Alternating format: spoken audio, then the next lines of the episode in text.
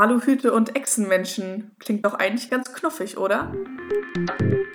Corona, Krise, Kapitalismus. Ein Podcast der interventionistischen Linken Hamburg. Folge 3. Verschwörungstheorien in Zeiten von Corona.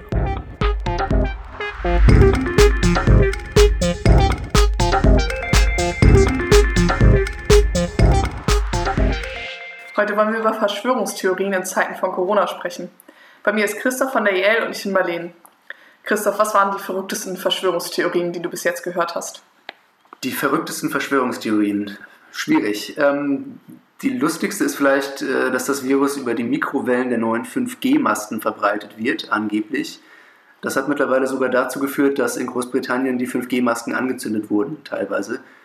Und die Theorie ist besonders skurril, weil 5G ja nur in ganz wenigen Ländern überhaupt bereits läuft, während das Virus sich auf der ganzen Welt ausbreitet. Ähm, Gibt es denn auch ganz klassische Verschwörungstheorien, also die Vorstellung, dass eine kleine geheime Elite die Welt steuert und das Virus für ihre eigenen Zwecke missbraucht? Ja, klar. Ganz klassisch im Sinne von die da oben ist natürlich der Pharmakonzern. Also die Pharmakonzerne haben das Virus in Umlauf gebracht, damit sie, an, damit sie an einem Impfstoff ganz viel Geld verdienen. Meist wird das noch mit dem Zusatz versetzt, das Virus ist gar nicht gefährlich. Die Pharmakonzerne machen nur einen riesen Hype darum, damit alle die Medikamente kaufen, welche sie dann produzieren werden, obwohl sie eigentlich gar nicht notwendig sind. Das gibt es dann auch in der personifizierten Form, dass nämlich Bill und Melinda Gates hinter dem Virus stecken, weil sie angeblich schon ein Patent für ein Medikament gegen Corona haben. Blöd nur, dass es sich bei diesem Medikament um einen ganz anderen Coronavirus handelt. Es gibt also einen wahren Kern, aber eine völlig falsche Interpretation.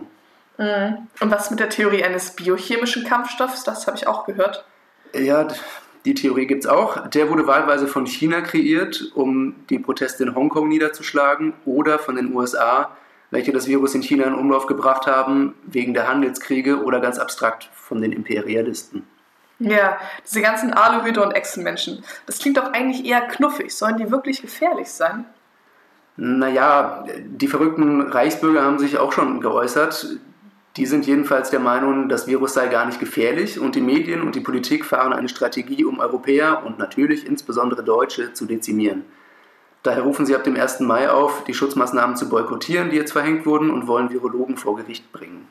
Da stellt sich auf jeden Fall schon die Frage, vor welches Gericht? Vor das Reichsgericht? Aber gut, Spaß beiseite. Ähm, was hat es mit diesen Reichsbürgern denn auf sich? Die Reichsbürger sind eine Gruppe von Leuten, die denkt, Deutschland wäre eine GmbH und kein souveräner Staat, sondern immer noch von den USA besetzt und gesteuert. Die horten oft Waffen und bereiten sich wie andere rechte Netzwerke auf den großen Tag X vor, an dem es einen großen Umsturz geben soll. Seit dem Mord an einem Polizisten durch einen Reichsbürger in Bayern werden sie auf jeden Fall von den Medien und auch von der Politik stärker ins Visier genommen. Aber die Reichsbürger gibt es ja auch schon länger. Aber wieso haben gerade jetzt Verschwörungstheorien in Zeiten von Corona Aufwind? Welche Bedeutung spielt eine Krise wie die Corona-Pandemie? VerschwörungstheoretikerInnen sind äh, verunsichert und wollen nicht akzeptieren, dass bestimmte Dinge durch Zufall entstanden sind.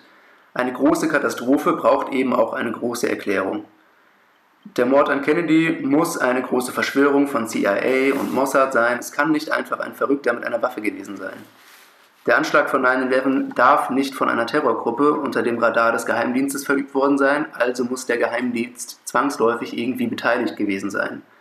Denn sonst bleibt nur die bittere Wahrheit, es hätte jederzeit jeden treffen können. Das hinterlässt eben ein Gefühl von Ohnmacht. Und so auch bei der jetzigen Pandemie. Die Vorstellung, dass ein Virus einfach zufällig durch günstige bzw. ungünstige Umstände auf den Menschen übergesprungen ist, ohne eine Instanz, die das Ganze kontrolliert hat, fühlt sich wie ein Kontrollverlust an. Und wie kommt es dann dazu, dass so oft eine kleine Elite dahinter stehen soll? Weil eine Theorie erst dann überzeugend ist, wenn die Frage, wem nützt es, beantwortet werden kann. Es muss eine kleine Elite einen Nutzen daraus ziehen. Das sind dann wahlweise böse Konzerne, Medien, PolitikerInnen, irgendwelche Gruppen, denen gesellschaftliche Macht zugeschrieben wird, oft mehr, als sie in Wahrheit eigentlich haben. Nicht selten werden einschlägige antisemitische Bilder wie Wall Street, Banker, Rothschilds, Mossad und dadurch das antisemitische Ressentiment bedient, die Juden würden die Welt kontrollieren. Sind denn alle Verschwörungstheorien rechts oder antisemitisch? Was genau macht denn eine Spinnerei zu einer Verschwörungstheorie? Es ist schwer genau zu definieren, wo eine Verschwörungstheorie beginnt, weil sie sehr diffus sein kann. Ähm, Beispiel ImpfgegnerInnen. Bin ich gegen Impfen, weil ich den Nutzen der Impfung in Frage stelle, also Masern zu kriegen, härtet das Kind ab zum Beispiel, oder bin ich gegen Impfen, ähm, weil Impfen vielleicht Autismus verursacht, bis hin zu, ich misstraue der Schulmedizin grundsätzlich, weil diese von bösen Pharmakonzernen, aka Eliten, gesteuert ist, die durch die Impfung meine Gedanken kontrollieren wollen. Nicht jede Theorie sagt, dass diese Eliten jüdisch sein soll, aber zu glauben, dass eine kleine Elite dem Volk schadet, welche unerkannt und bösartig unter uns lebt, um uns von innen heraus zu zerstören, weist deutliche Parallelen zum Antisemitismus auf. Und deswegen sind so Überzeugungen deutlich anfällig für Erklärungen aus einem geschlossenen rechten Weltbild. Ein geschlossen rechtes Weltbild hat wohl auch diese QAnon-Bewegung. Was genau ist das? Das basiert letztendlich auf mehreren Postings eines angeblichen Whistleblowers aus dem angeblichen Umfeld Trumps, also der Trump-Regierung. Seine Enthüllungen sind so an den Haaren herbeigezogen, dass es kaum vorstellbar ist, dass damit tatsächlich Politik gemacht werden soll. Zu der QAnon-Verschwörung gehört auch die äh, Theorie um Adrenochrom, die besagt, dass Kinder gefangen gehalten werden und gefoltert werden, um letztendlich deren Blut zu trinken, welches dann angeblich jünger macht und einen berauscht. Ähm, Drahtzieher dahinter sind natürlich die Demokraten, vor allen voran Hillary Clinton. Und zu Corona sind die Äußerungen eigentlich auch total verwirrt. Einerseits wurde der Virus angeblich von, von der Trump-Regierung hervorgerufen, um zu verdecken, dass Trump gerade die gefolterten Kinder befreit, ohne dass er sich selbst irgendwie dazu äußern würde. Andererseits gibt es die Theorie, dass versucht wird, durch die Corona-Pandemie die Wiederwahl Trumps zu verhindern. Das kann doch niemand ernst nehmen. Scheinbar können sich sehr viele Leute damit identifizieren, weil es die große Erklärung für die große Katastrophe ist und es scheinbar einen Sinn dahinter gibt und es gar nicht alles auf Zufall basiert. Dadurch wird die Gefahr greifbarer und kontrollierbarer. Außerdem gibt es den Whistleblower, der unter seinem Namen angebliche Insider-Informationen preisgibt und somit anscheinend auch glaubwürdiger ist. Und hat dieser Quatsch auch irgendwie Auswirkungen auf Deutschland? Hat es auf jeden Fall. Sowohl der Attentäter von Hanau als auch der von Halle haben sich in ihren rassistischen Manifesten auf QAnon bezogen.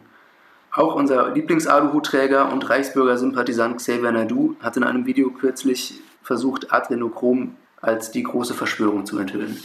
Und warum beziehen sich so Rechtsterroristen auf Verschwörungstheorien? Die bieten die theoretische Grundlage, die Rechtfertigung und eben eine dringende Handlungsaufforderung für die eigenen Taten.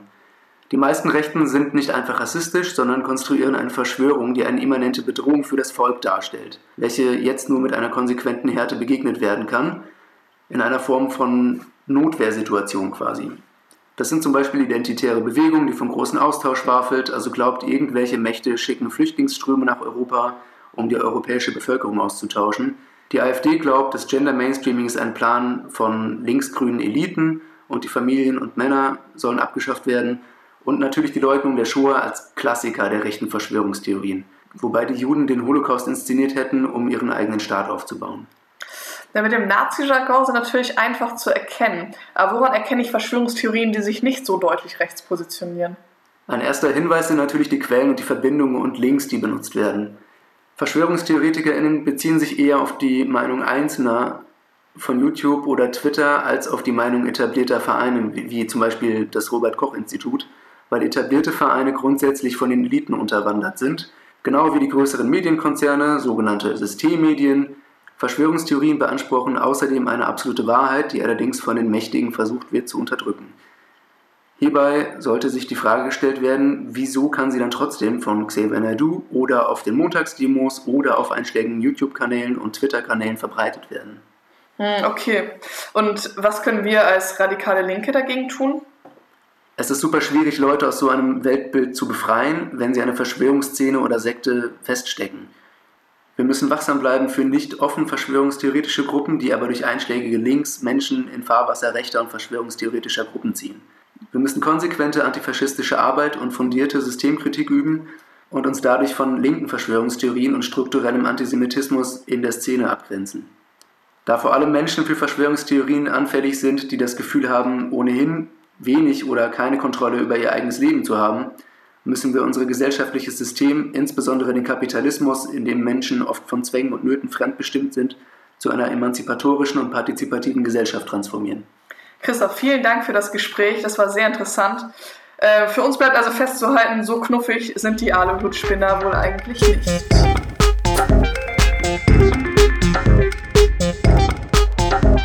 Musik